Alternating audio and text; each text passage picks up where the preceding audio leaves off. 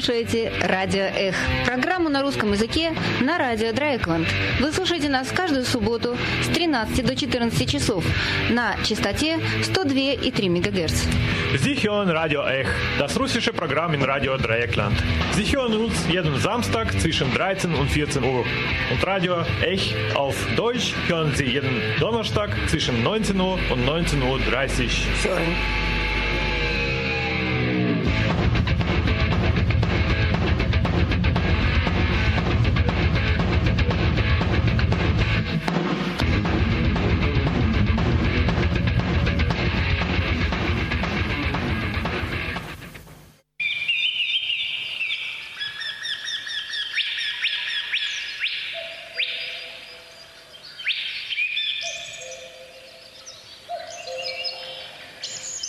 Добрый день, дорогие радиослушатели.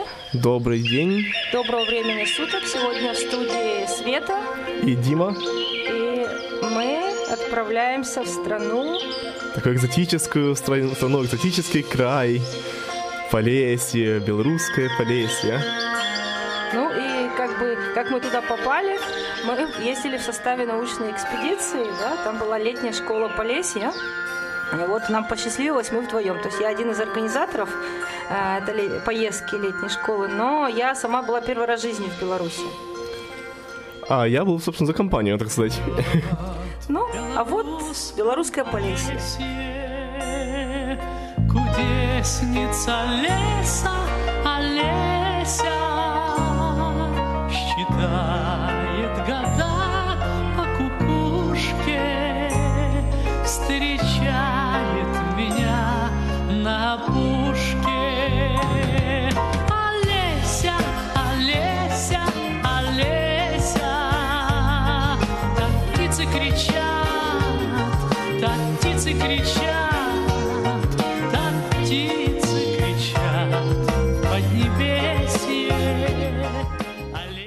думаю, что я это слово Полесье и как раз узнала из этой песни. Потому что вот э, сразу то, что у меня какая возникает ассоциация, была в Советском Союзе передача «Рабочий полдень», когда был перерыв э, у всех трудящихся, и вот им э, час по радио все- всесоюзному российскому крутили музыку. А я вот я сидела, значит, э, на полу в э, э, кухне в своей квартире, потому что в садик я не ходила, и вот практически каждый день была эта песня, ее, значит, трудящиеся заказывали про Олесю, э, кудесницу леса по- Олесю. Рабочие заводов мечтали о лесе. Да, вот. Поэтому слово Полесье у меня из этой песни. А что ты ожидал, вот, э, когда ты ехал на Полесье? Ну, Полесье — это, это леса. Вот да, нетронутая природа, вот как в песне, да, вот этот встречает меня на опушке, там кукушка, вот это все, да, вот этот, как ты вот это и ожидал. Ну, в общем, да, вот ты был первый раз, я тоже уже сказала, что я была первый раз, потому что я занимаюсь полесьем на украинском. И вот у нас был институт Гердера, создал, значит, такую летнюю школу, что мы все имели возможность поехать и сделать такой, как бы, э, как сказать, круиз, э, э, рунд-трип, да, такой. Да, круизы по разным частям Полесья, получается. То есть мы действительно по кругу объехали Полесье, украинское и белорусское, но вот сегодня у нас э, белорусское Полесье. Вот ты ожидал леса, и что же мы увидели? Э, Только мы пересекли белорусскую границу, у нас, как мы, конечно, ехали через, э, из Украины, а, только мы пересекли границу, все, леса не стало. Вот самое удивительное было то, что действительно, где же, где же лес, где же леса, где же болото, где же вот это вот все. А, а на самом деле вокруг, наоборот, ам, сплошные поля, причем чернозем везде, то есть мы как-то ожидаешь, все-таки тоже не родючие гру- грунты, да, а на самом деле везде чернозем, везде, ну, уже к тому времени был убран урожай, кон- конечно, А, хат- хатки стоят такие деревянненькие, ну, то есть как вот, вот это, собственно, ожидалось, да, действительно. А, вокруг них шикарные сады, Просто яблони на них, такие огромные яблоки э, висят, сочненькие. И вот как-то оно совершенно констратировало, э, контрастировало э, с ожиданиями, когда ты ожидаешь, во-первых, леса, во-вторых, болота, в-третьих, нерадючие земли. И вот как-то вот нет ничего этого, вместо этого вполне себе э, хорошо благоустроенный край, скажем так. Ну да. Сельско- Сельскохозяйственный. Тут получается, как бы для тех, кто э, не так владеет темой, Полесье это такая как бы поле, э, лес и э, болото, и это такая территория, как бы, где остановился ледник, там еще в ледниковый период. То есть это такая плоская территория, кусочек есть в России, кусочек в Польше, но вся основная территория Полесья находится в Украине и в Беларуси, да. Вот. Но есть разница, если в Украине это где-то 10% территории, и действительно лес и болото, и как бы такой считается бедная, да, территория, не, не, не предрасположенная для сельского хозяйства, то в Беларуси и Полесье это 40% территории страны, и это, можно сказать, такая житница, и как бы там, где находятся запасы полезных ископаемых и так далее, и так далее. То есть совершенно разное восприятие. Как говорят, что э, Фрайбург маленький город на юге Германии, а Базель это большой город на севере Швейцарии. Вот да, не- нечто, нечто в этом роде, да.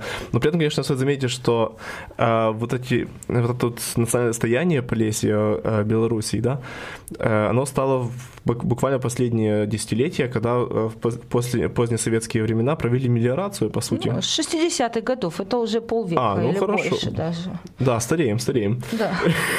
Ну да, то есть как бы это, это такая же параллель, как я проведу, да, что э, Полесье это такой как бы регион, э, бедный лес, болото на севере Украины, или это такой богатый край на юге Беларуси, да? Да, но действительно, они действительно э, крайне различаются. Вот именно что в Украине, похоже, мел- мелиорация как-то толком не, э, не, не прошла. Точнее, похоже, все-таки в украинское время уже все-таки ее запустили.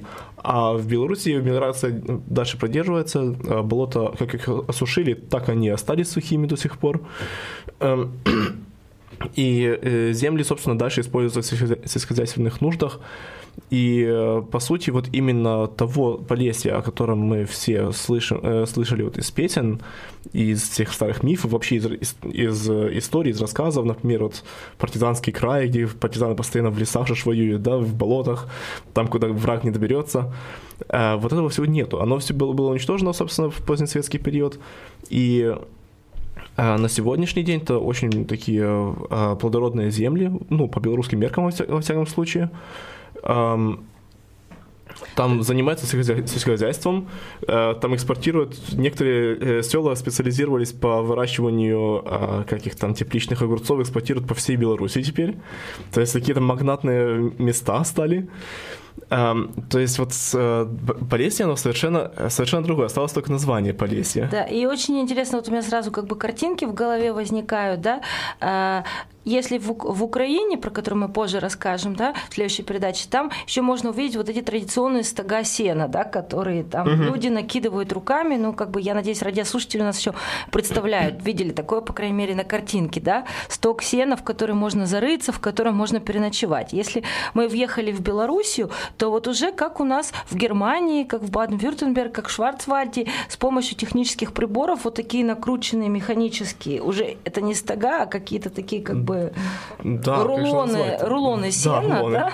Вот. И как у нас тут любят, допустим, крестьяне делать на въезде в какую-то деревню, там какие-то фигурки делать, или вот на этих вот разъездах, да, дорог, то там тоже из этих вот этих рулонов промышленно скрученных э, делают какие-то там паровозики, фигурки, то есть все написано по-русски, да, но в принципе вот это можно как бы сравнить с тем, что мы видим тут в Шварцвальде, да, у нас. Да, да, вот. Так что белорусская Полесье довольно-таки эм, сильно измени... э, отличается от того, что чего мы ожидали. Эм, Ну, и... это уже, уже интересно по самому по себе, на самом деле. Да, ну и еще как бы украинцы комплексуют из-за белорусских дорог, говорят, что в Беларуси просто настоящие автобаны, да. Но вот меня поразило первый раз, когда туда въезжаешь, конечно, вот такое вот как бы все беленькое, чистенькое, все вылизанное и такое ровненькое, да, вот дороги были хорошие, когда мы Но дороги были просто обычные, если честно. То есть э, дороги, э, кстати, это, наверное, разница. Есть все-таки дороги более-менее центральные, а есть более-менее, ну, мелкие, э, неважные. И вот мы ехали по неважной дороге такой маленькой. Но я бы не сказал, что она очень хорошая была. Не, ну по проселочной дороге, когда мы в заповедник въехали, то мы там уже, я лицо прикрывала как бы салфеткой, чтобы пыль Это- не нет, отдельная тема была все-таки, когда мы ехали еще в Пинск, например, то там все-таки была такая э, не центральная дорога. Она, ну, она не гладкая, скажем так. Она просто хорошая по сравнению с украинской. Вот это да. Ну да, где телефон считает кочки. Да, да, да. Вот. Да. Ну, в общем, как бы сейчас мы снова песенку сделаем, да, а в целом просто о чем мы сегодня хотим рассказать. Мы были в Беларуси три дня. Э, В мы общей были, сложности. Да, мы жили, у нас база была Пинский университет. Горы, э, это не Пинский, а Это Полесский. Пинский, Полесский государственный университет. Университет в городе Пинск. Вот мы вернемся к этой теме, почему Полесский, да? Да. И, значит, мы расскажем про университет, про город Пинск. Также у нас каждый день были поездки по селам окружающим, то есть у нас была возможность посмотреть Полесье сельское. Ну да. В принципе, на больше это времени не хватило. Вот Да. Пинск и, и окрестности, скажем так. А, Но это уже было очень, очень концентрировано и очень так э, интенсивно, скажем. Но этим стоит, конечно, заметить, да, что мы все-таки были в западном Полесье, это такая Брест- Брестская область, как говорится сегодня. То есть Восточное Полесье, оно, похоже, все-таки отличается от западного, ну, то есть белорусское Восточное Полесье. Но мы именно видели западное, и это уже довольно-таки впечатлило. Да, то есть как бы для наших радиослушателей, чтобы ориентироваться, мы рассказываем сегодня о Белоруссии, а именно о белорусском Полесье, а именно о западном, А Пинском, именно о Пинском. о Пинском Полесье в Беларуси. Так что приятно оставайтесь с нами на нашей волне и можете позвонить нам в студию, если что, 31 028. Ну, а у нас новая музыкальная пауза. И сейчас у нас снова такой белорусский советский ВИА был, да, вокально-инструментальный ансамбль. песняры. И, конечно, как и мы, подались на Беларусь, на Полесье, так и журавли летают в Полесье. А, Песня «Журавли на Полесье летят». Это сябры вначале были с Олеся, а песняры Да. это тоже белорусы же, да ведь? Насколько я знаю, то да. Давайте.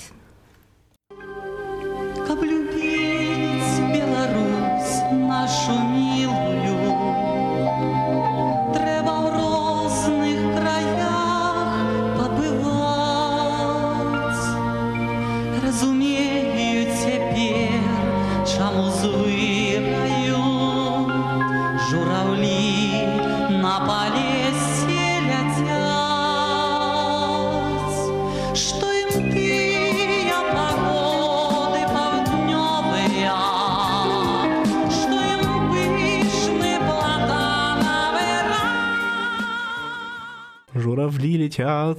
Да. Значит, журавлей-то вот мы не видели, кстати. Кстати, нет, да. Вот аистов видели, да, журавлей нет. Да.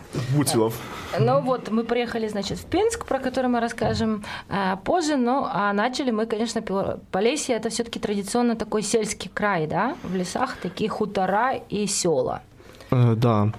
Вот, но этот э, э, Полесский край, он такой сельской край. Как мы сказали, он довольно-таки сильно уже изменился из того, что эм, было э, в скобках раньше, но не совсем раньше. То есть ра- такого понятия раньше вообще-то, не- ну, это вся Да. конструкция какая-то. То, то есть вот нам повезло, там, в общем, э, Диана Зигерт, которая организовывала эту поездку, она э, познакомилась с местным там фотографом, и вот фотограф э, много лет э, фотографирует людей в деревне Кудричи. Это такой вот как бы резервация, что ли, аутентичного образа жизни, да? То есть, это, э, да, это, скажем так, вот именно государство взяло одно село и бросило его искусственно более-менее в, в заповедник, да. Да, то есть село оказалось на территории заповедника, где запрещена различная любая сельскохозяйственная активность. Да, ну, кроме, конечно, в, э, в огородах, там именно для личного э, потребления. Вот. И мы поехали в это село Кудричи, чтобы посмотреть на традиционный, аутентичный образ жизни. Ну вот да, и возникает вопрос, что это такое аутентичное? Я так думаю, что лет сто назад там действительно стояли леса и были болота, наверное. Э, А может и быть, да, и нет. 150 Что, назад. что интересно, и да, и нет, потому что, э, как рассказывали, значит, старожилы, а, собственно, в этом селе, кроме старожилов, уже никого не осталось практически, да? Да, причем интересно, вот я была несколько раз уже в Чернобыльской зоне, да, вот известны там все самоселы, известный вот в, медиа такой э, термин, да. Вот это село Кудричи, оно не в зоне, но оно могло, бы быть типичным селом в зоне, и там вот нам рассказали, что буквально 14 максимум человек живет, причем 7 человек там живет постоянно, вот они как родились, так и живут там. А 7 человек это дети из этого села, которые прожили всю жизнь в Пинске, и вот на пенсии вернулись back to the roots обратно в Да, в свое родное село. Э, да, но эм, что тебе сказать? Э, Это село, конечно, оно э, искусственно вброшено в это состояние. Почему? Потому что если взять, например, вот э, состояние 100-150 лет назад, то, во-первых, конечно, оно было окружено, окружено полностью болотами. Э, Чтобы добраться до Пинска, надо было э, садиться в лодку и, значит, плыть, там, я не знаю, час-полтора, пока или несколько часов вообще, пока не доберешься вообще до Пинска. Эм, До ближайших сел то же самое. Собственно, они, по сути, к ним не было дороги, к этому селу. Добираться надо было на лодках, и они на лодках, похоже, возили возили буквально все, вплоть до, вот, до лошадей, коров и прочего. Да. Эм, И они рыбачили, это был их основной источник дохода. И вот они загружали их лодки, плоскодонки рыбой и везли на продажу в Пинск на рынок. Да, с этого довольно-таки неплохо жили. Ам, э, Кроме того, конечно, так это были болота, то э, лесистой местности там особенно на самом деле не было, э, не было так сильно. То есть э, эм, деревья э, быстро вырубались, потому что, ну, это все стройматериалы, и кроме того, для отопления нужно. То есть, в принципе, э, как они рассказывали, вот село, оно, конечно, не, не в одной кучке, как вот э, в Украине, не знаю, в Центральной Украине принято или в, или в России, а это именно разбросанные хутора, просто друг, друг возле друга находятся, и поэтому как бы одно село. На самом деле это все были э, разные хутора, э, и, как говорили старожилы, что раньше можно было с одного хутора видеть другой, потому что все было вырублено, вырублено э, между ними. Ну, А и- сегодня, так как запрещено, выруб- вырубка леса запрещена, э, только с разрешения э, сель- сельсовета, а сельсовету плевать, да, то все очень сильно заросло. Поэтому, собственно, получается такая интересная ситуация, что, с одной стороны, э, для аутентичности не хватает болот, потому что болота как были осушены, так и остались, естественно.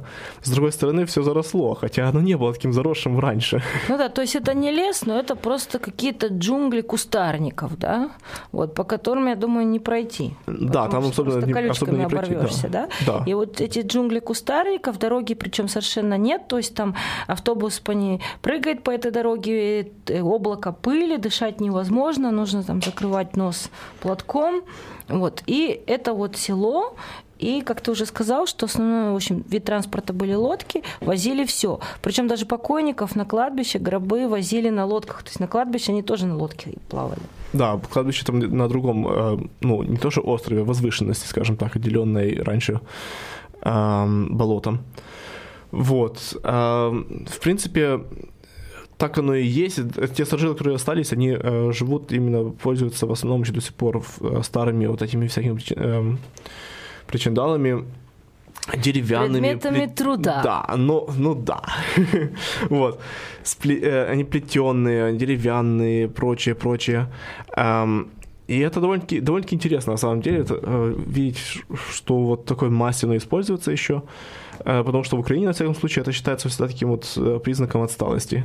Такие старые, э, э, старые старомодные Ну что ж, признак Объекты. отсталости. Старые такие объекты, они, может быть, в натуральном хозяйстве, наоборот, самые и удобные, да, то есть, ну, как бы нашим радиослушателям объяснить, что это такое. Ну, допустим, там коробы разные, да, вот для Да. сбора ягод, да, там всякие деревянные, такие как расчески, чтобы эти ягоды с, с куста Зашивать, сдер- да.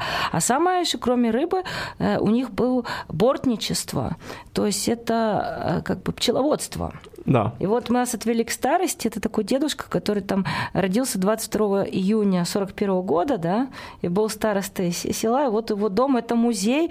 И вот у него просто вот эти борти – это гигантские э, такие улья, да, то есть э, началось у них как бы пчеловодство, было основным из тоже из доходов э, и видов деятельности на Полесье. Они конкурировали с медведем, да, вот. И сначала они просто залазили в улья и забирали там мед диких пчел. Потом они решили разводить эти, этих пчел. Но Мишка же тоже мог залезть на дерево, да, и своровать. Поэтому вот они из куска дерева, из такого как бы конкретно там с мой рост, можно сказать, да, борт это Да, называлось, с огромного куска дерева. Они там делали искусственный улей и ставили эту борть, этот кусок дерева, этот улей с меня ростом, где-то метр пятьдесят, на дерево. Причем часто его еще веревками так зафиксировали, поддерживали, что если Мишка залез и сунул лапу, то борть кончнулся и ударил Мишку в лоб. Не-не, они, они перед, э, перед отверстием этого улья вешали еще одну колоду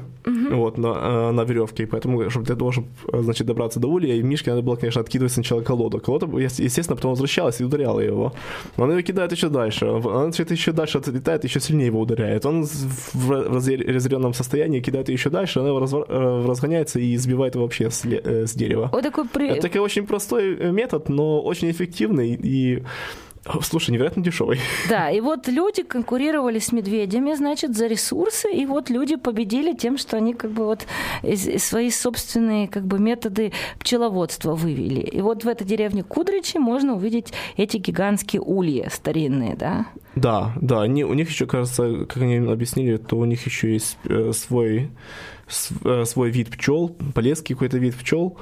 Э, чем он отличается, я уже не успел, если честно, э, спросить, но всегда хорошо, когда есть все-таки разнообразие в разных э, видах пчел, если честно. Это просто принципиально для биологии, э, для биосферы замечательно. Да, и мед мы попробовали. Мед, конечно, очень вкусный полезский. Он невероятно сладкий, да. Невероятно вкусный, невероятно сладкий. Кстати, что мне интересно, я срав- люблю сравнивать время с, с местным шварцвальдовским медом, все-таки здесь э, он более ароматный.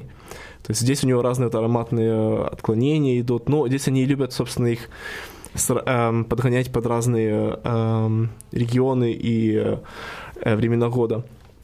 А в Полесье все-таки это все так намешано, скажем так, они не очень, э, я смотрю, смотрят за, эм, за набором э, цветущих трав. А, Но при этом он невероятно сладкий, действительно. Да, ну- Намного сла- э, слаще. Ну вот что интересно, да, если тут у нас уже много лет тема везде, что умирают пчелы массово, да? э, Да, Там как-то вот это мы не слышали такую тему. В Кудричах они были все удивлены услышать о такой, э, такой проблеме. Так что, может, это действительно это связано с э, Пестицидами. видом, с пестицидами, ну и вообще с видом э, сельского хозяйства, индустриального сельского хозяйства. То есть что-то что не так делают все-таки здесь, в Европе. В общем, полезские пчелки радостно прожив- э, живут дальше и производят полезский мед вкусненький. Ну, а следующая тема, что нас заинтересовала, конечно, мы с местными жителями разговаривали. Да, и, конечно, если взять э, старожилов, то вот э, у старожилов вы еще услышите, конечно, такой старый говор настоящий, да? Потому что ясное дело, что вот, э, вторая половина 20 века там начинают вымирать э, все диалекты. Это явление более-менее глобальное. Э, люди выезжают э, в, города там на работу, на учебу и прочее. То есть, в принципе, местные гов- говоры вымирают, но мы еще успели заставить таких стариков, значит, которые говорят на вот местном диалекте. Послушаем Дима их. вырезал немножко, да, из записанных мной интервью. Посмотрим, как же они эти- говорят местные жители. Эти вырезки, они, конечно, мы сейчас не смотрели на содержание, это больше именно, чтобы услышать, получить такое впечатление от языка. От у нас же яка та деревня була. Отак о, хуторки, хуторки. А було о, коло, си- коло ста домов було. А там було на тому, де от, е, Миколай, там де Миколай, там вроді у нас би центральна вулиця була. Да, там, там, Да, називали, то в нас село було. От каже на селі. І Там хата на хати стояли. Ну, от таке так, так і, і мучимося, до- домучуємося, як говориться. 30 лет продоила коровы вручную. Получила пенсию за стаж 50 лет. Продоила 20 лет э, беспрерывно коровы. Получила пенсию э, 50 лет. А вже поставили труби, хотіли провести дойку, ету, то сарая розкидали, вже кончилось е, доїння. Забрали корови і, і труби на стінях поставили.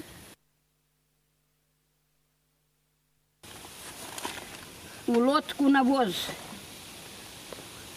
клали. Возили на сотки за реку.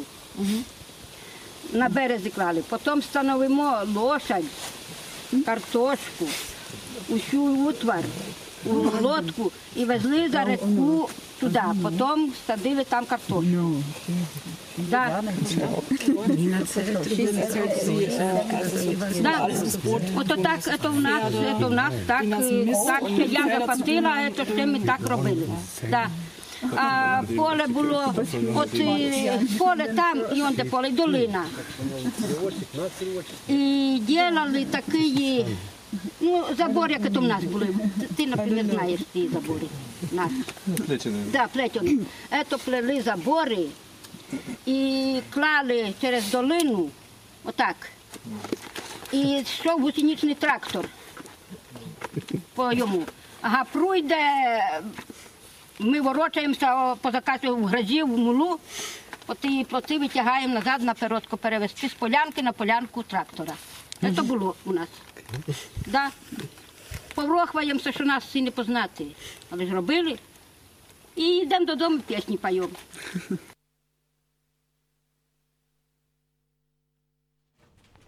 Вот. Э, То есть, в принципе, вот эм, мы ожидали услышать э, белорусский говор, и э, вот это белорусский говор, скажи, как твое впечатление? Ну вот э, я как бы белорусский язык считаю, что до сих пор что я его не понимаю, но вот это я понимаю. То есть это э, для меня какой-то вот украинский.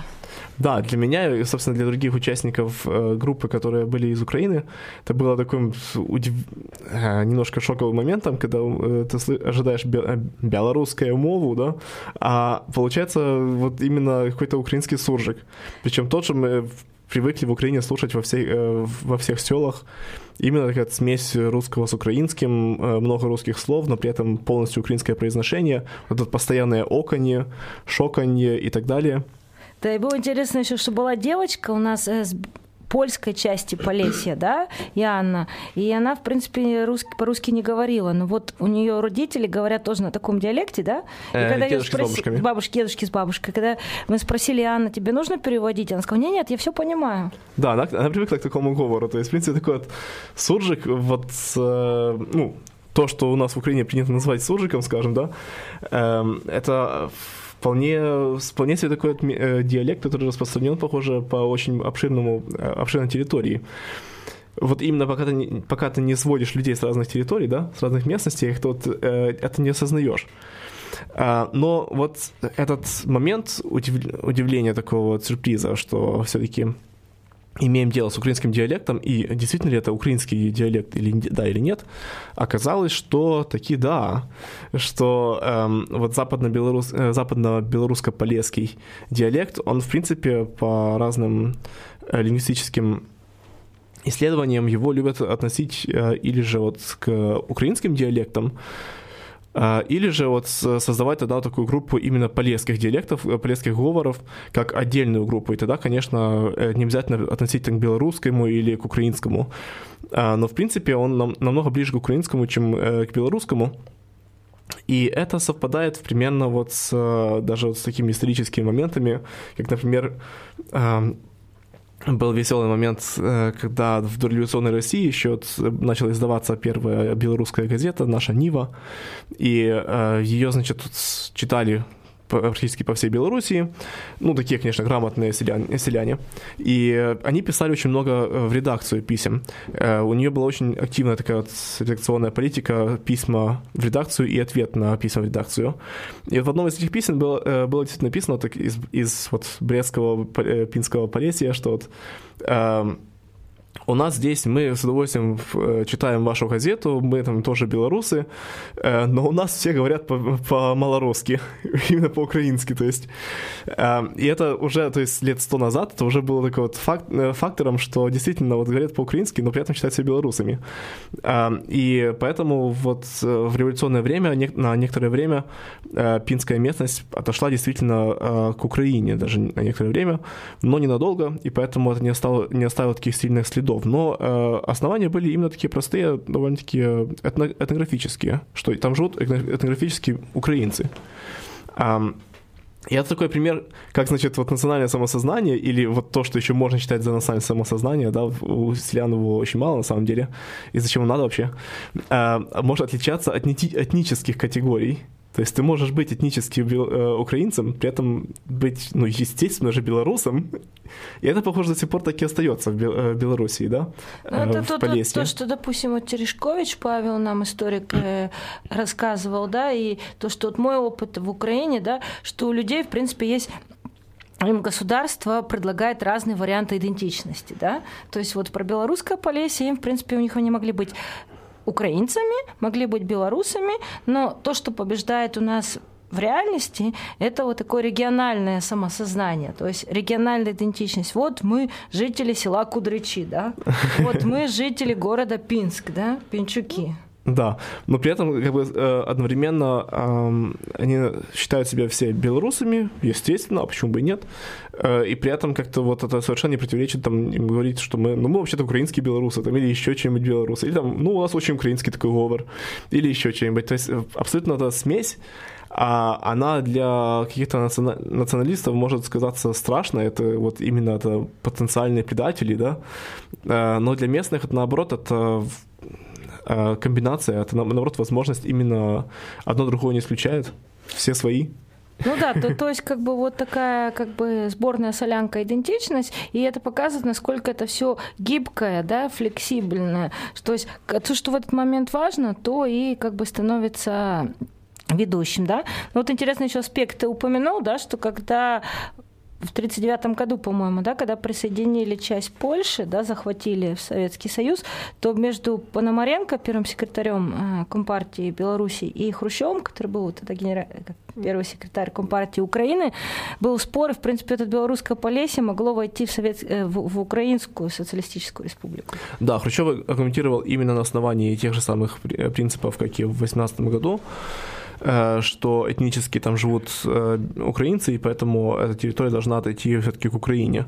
Э, Пономаренко заявлял, что никаких там украинцев нету, это вы, вы все врете. Э, Это на самом деле там все, все белорусы, и скажите честно вам... А, нет, они говорят, да, вот, собственно, на, на этом основании он и, основ, и говорил. Ну, в конце концов, лично Сталин решил, что, э, ну, по рассказам, по мемуарам э, Поном- Пономаренко, лично Сталин э, сказал, что все, эта территория отходит к Белоруссии, так и должно быть. И скажите честно, Хрущев, вы же все-таки просто хотите леса, правильно? В Украине мало леса. Ну и Хрущев, понимая ситуацию, э, в э, в какую ситуацию сейчас оказ- э, попал, сказал, что да, действительно, я просто вот хотел, хотел лес. Ну и там, значит, Сталин просто кусок, значит, территории отдал все-таки к Украине. Немножко смешно, конечно, такая анекдо- анекдотичная история. Ну да. А, но вполне похо- э, похоже, что просто здесь э, имела место такая долгоживучесть э, административных делений, административных границ с э, позднего средневековья. Почему? Потому что это снова же, как нам объяснил Павел Терешкович, он про- профессор Минского университета, да? Или Ну, где? он сейчас, он там в Прибалтике был профессором разных О. университетов. Да, во всяком, во всяком случае, один из вот самых-самых экспертов по э, идентичностям.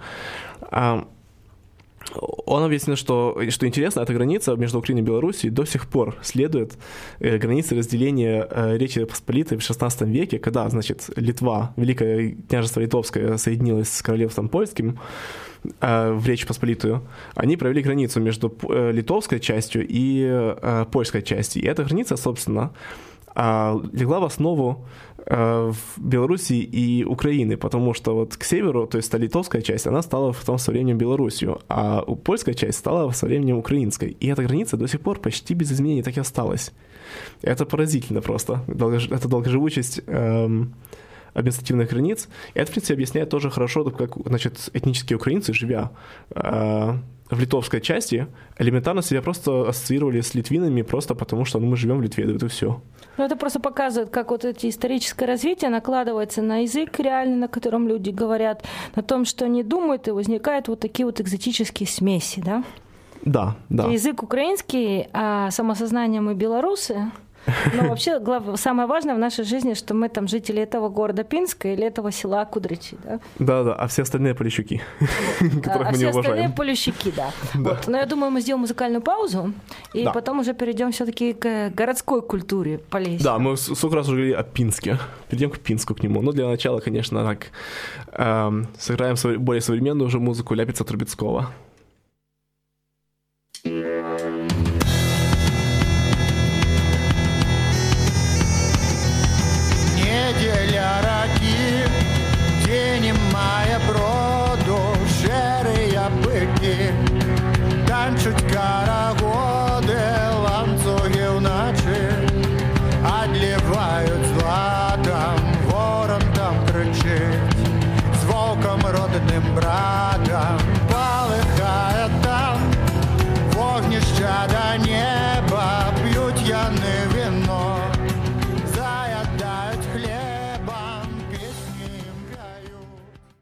Немножко такой современной музыки все-таки. Ляпис Трубецкой у нас тоже из Белоруссии, да?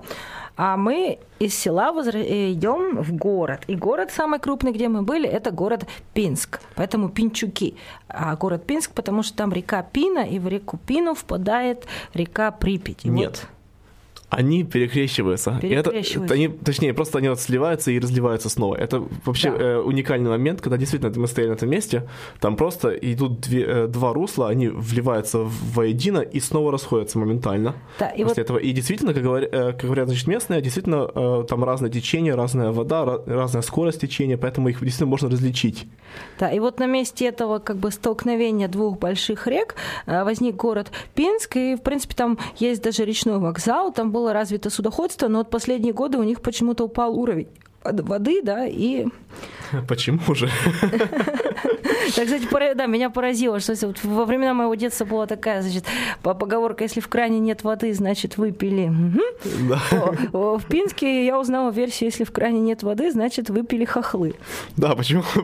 Самое интересное, последний несколько раз нам, несколько человек нам даже говорили, действительно, что что-то украинцы не дают нам воду. И казалось бы, как, при чем здесь вообще Украина? И непонятно, почему, при чем здесь Украина? Похоже- Я только могу представить, что, может быть, они смотрят русский телевизор и там рассказывают про Крым и про засуху, и они параллели какие-то проводят. Вот Э, О, да, кстати, да, это может быть, да. мне. Кроме, кроме того, разговор о том, как украинцы воруют газ, наверное, как-то, как-то все вместе воедино сливается в то, что украинцы не дают нам воды. Да, ну, в общем, это вот Пинск находится самый большой крупный город на границе с Украиной, да, белорусский. Ну, вот как ты бы его определил? Что ты увидел там? Слушай, это э, замечательный городок, там э, 130 тысяч населения примерно, то есть, в принципе, по пол, Фрай, э, пол Фрайбурга, поэтому очень удобно его обходить э, пешком. В нем очень замечательно, красиво смешанная архитектура. То есть там э, архитектура есть вот именно еще с 17 века, какие-нибудь вот э, старые иезуитские какие-то монашеские строения с диких, э, с таких очень толких, э, то- э, толстых э, каменных стен. Да ты- Есть э, церкви, которые, значит, соборы такие католические. Есть соборы, которые ты смотришь на- снаружи, вроде бы католические, подходишь ближе, они, кажется, православные, то есть перешли в православное э, ведомство. Эм, там э, много тоже польс- э, с польского застройки, периода, да, да. застройки, вот именно с, с 20-30-х годов. А, много еще дореволюционной тоже застройки, что интересно. Югендстиль, то, что бы мы назвали, да, Баухаус, там польский Баухаус есть, да. то есть. Вот, конечно, послевоенная застройка тоже, вплоть до брутализма. Э, и э, в наших... Бетонный брутализм Да, просто жестоко. А, И, конечно, панельки всякие, высокоэтажки, вот 2000-х годов высокоэтажки, все это есть. И везде, по всему городу разбросаны такие вот деревянные хатынки. Хатынки, причем такие э, с- стандартненькие довольно-таки, они не очень различаются между собой. А, И э, хатынки такие вместе с э, забором, с э, садком возле них. А, Некоторые даже имеют свой огород. А, и э, это не так, как вот в остальном Советском Союзе бывшем, да, что есть частный, частный сектор, а вокруг него, значит, вырос там целый массив девятиэтажек или или 16-этажек. Нет, здесь это действительно перемешку. То есть вы идете, вот у вас есть, вот стоит девятиэтажка ж- э, жилая, и возле нее, там, не знаю, пять э, вот таких вот хаток. Дальше на следующем, через перекресток то, та же самая история повторяется. А там еще интересный такой момент, да, а, как бы, ну это уже тоже другой тем, переходим, что в центре Пинска во время Второй мировой войны было большое гетто, да, и вот мы пошли изучать это, найти, как это же, где же это гетто, это был самый центр города. Так вот удивительно, как ты говоришь, это бывшее гетто, это самый-самый центр города между самых центральных улиц, да, и, и там частный сектор. То есть ты смотришь направо-налево, там высотные здания, советские и вот... э, И постсоветские. и до как бы и до революционные еще, но сам самый центр города это частный сектор. Да. То есть там эти хатки деревянные, да, и как бы там, как на селе вышли какие-то местные жители, бабушка там сказала, что это вы тут фотографируете, мы ей там рассказали, она нам тут же интервью дала, рассказала все, что знала про свой Про гетто, конечно, Дом. ничего не знал, но мы не спрашивали, если честно. Да, есть, но В она- принципе, можно, можно было по- поспрашивать, узнать. Нет, мы ничего спросили, она сказала, что она ничего Да? не знает, она только сказала, что ее дом где-то польской постройки до 1939 года, а что было во время войны, как-то она так сказала, что они в 1972 году приехали. Да, ну понятно, почему он ничего не знает. Эм, да. Вот. И Вот. еще что меня поразило, что вот это вот Назовем это совок, да? То есть Беларусь это такая страна, где не было, грубо говоря, по большому счету, ни перестройки, ни развала Советского Союза, ни путча, ни революции, ни войны, ничего. Э, То есть э, вот даже в России такого нет. То есть все чистенько, выкрашено, вылизано. Когда мы туда въехали, люди либо подметают улицы, чистят, либо что-то копают, что-то строят, да? Да, А, да, вот кстати, рабочий да. день. То есть все какое-то перерытое, либо чистят, либо строят. И вот все улицы там, улица Кирова, улица Дзержинского, улица Первомайская, улица Ленина, все осталось как было. Ну, ладно, в России, допустим, тоже многие улицы остались, названия, да, в Украине нет. Но даже в России такого нет. Там все памятники и Дзержинскому, и Кирову ст- стоят вылизанные, покрашенные с табличками. Вот это меня поразило. Потому что если приехать в современную Россию, там уже эти какие-то времен революции и гражданской войны, они уже разваливаются, эти памятники. Ну, понятное Никому не дело, нужны конечно, там да. по большому счету. А там все чистенько вылизано, и табличка стоит кому, чему и по какому поводу. Вот, но это все, естественно, только советским героям, партизанам, НКВДшникам, коммунистам, Да, лидерам прочим. советского государства. Вот.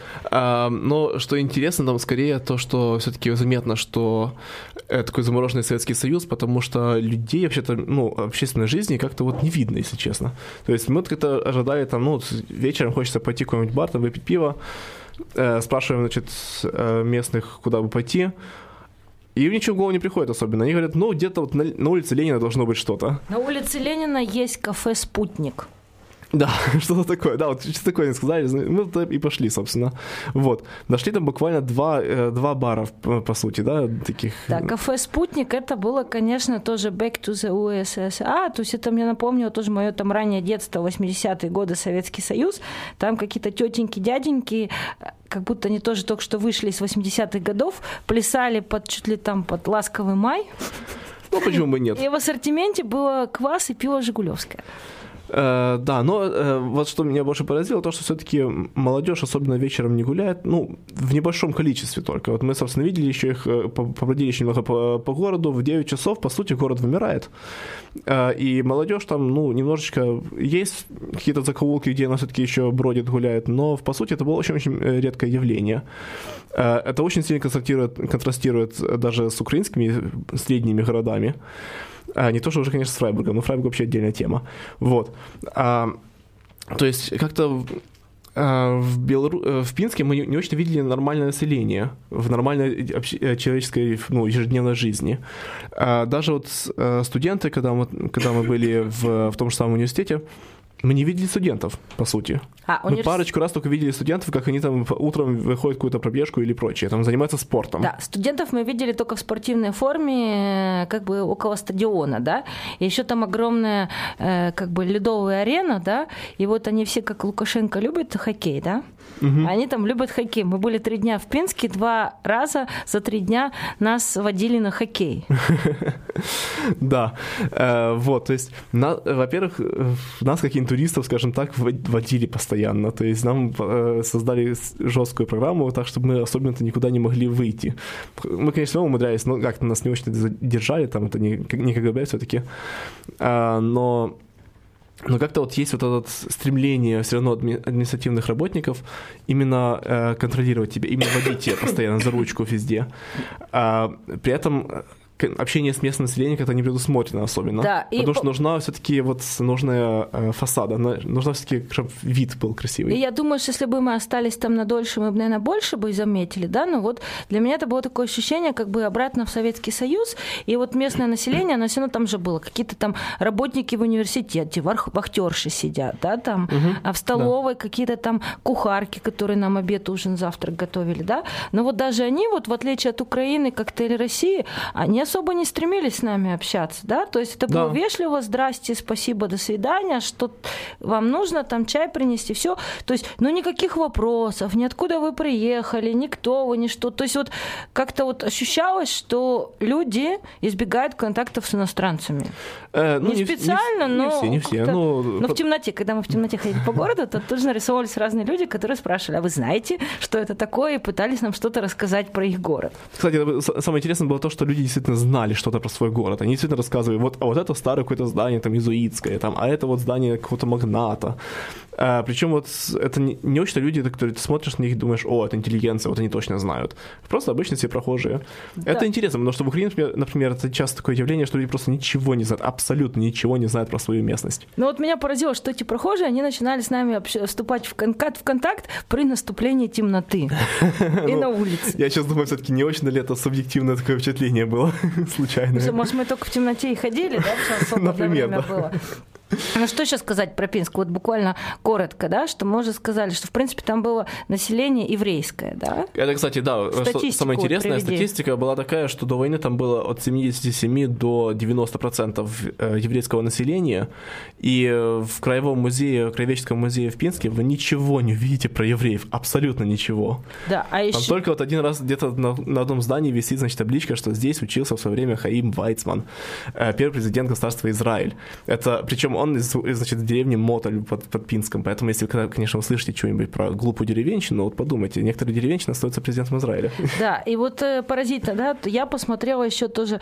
Книжку, нам показывали э, старый Пинск в старых фотографиях, то есть фотографии за последние сто лет, да, но там есть какие-то польские фотографии, там есть что-то про Вторую мировую войну, но в книжке исторических фотографий о городе Пинска ни слова про евреев, ни слова про Холокост, и евреев я только видела на нескольких фотографиях случайно, если, допустим, это фотография продуктового магазина, а еврей там продавцом работает, да? Вот. И это было видно, собственно, ну, в том же самом деревне Моталь, там, где стоит еще до сих пор, стоит, сохранился, кстати, домик э, Хаима Вайцмана, где он родился. А, Там же есть э, и монумент э, жертвам Великой Отечественной войны, и все, значит, односельчане выведены там по имени, по фамилиям, и потом как такой стоят... самолет, да, стеллой, Да. как два крыла Вот. огромных, и, на них имена и потом только одна табличка, и, а также 2000 Мирных э, жителей. мирных жителей, э, пали, павших же- жертвами, значит, э, фашистских ок- оккупантов. И эти все э, мирные жители, это, собственно, евреи. Э, Местечко Моталь, потому что там тоже был огромный процент, там большинство населения было еврейское, их всех вырезали, конечно. Про это одна табличка, общие советские слова. Безымянные, две, Да. ты- то есть 200 тысяч человек по именам э, упомянули, да, как бы по- поинтересовались, нашли про них информацию. И к этим 200 именам и фамилиям 2000 не- без- безымянных местных жителей, нечаянных Да. жертв фашизма. Да. Вот, то есть получается такая Белоруссия в некоторой степени такая немножко потемкинская страна, типа с потемкинским э, городом, с потемкинским, потемкинским населением, с потемкинским университетом, как-то вот оно все как-то выглядит, но как-то ты не видишь жизни в этом всем. Да, как-то ну, вот не видишь реальности. интересно, последнее, опять мы заканчиваем идентичностью, да, Э, Полесский университет, то есть обычно мы знаем университет Московский, Брестский, Минский, а это редкий по себе университет, Полесский, он не пинский, да. И вот когда нас водили на хоккейную игру, то там у них была игра Могилев-Пинск, и там было написано команда Могилев Белоруссия, и было написано Ястребы Пинск. То есть вот как будто есть Белоруссия, а есть Полесье. Именно там было, бросалось в глаза Белоруссия против Пинска. Хорошо. Да, ну, в принципе, на, на таких веселых моментах э, Полесье — это отдельный мир. Э, мы, наверное, закончим на сегодня. Да, а еще напоминаю вам, что в следующую субботу у нас продолжение нашей передачи. Мы будем рассказывать про украинское Полесье в том же составе. Да, все-таки половина поездки была по украинскому Полесью. Э, Поэтому оставайтесь с нами, оставайтесь на нашей волне, и продолжение следует, так сказать. А на сегодня, сегодня с вами в студии были Света. и Дима, и прощаемся до следующих, э, до следующей передачи, и, как говорится, живет Беларусь! Э, До новых встреч. До свидания.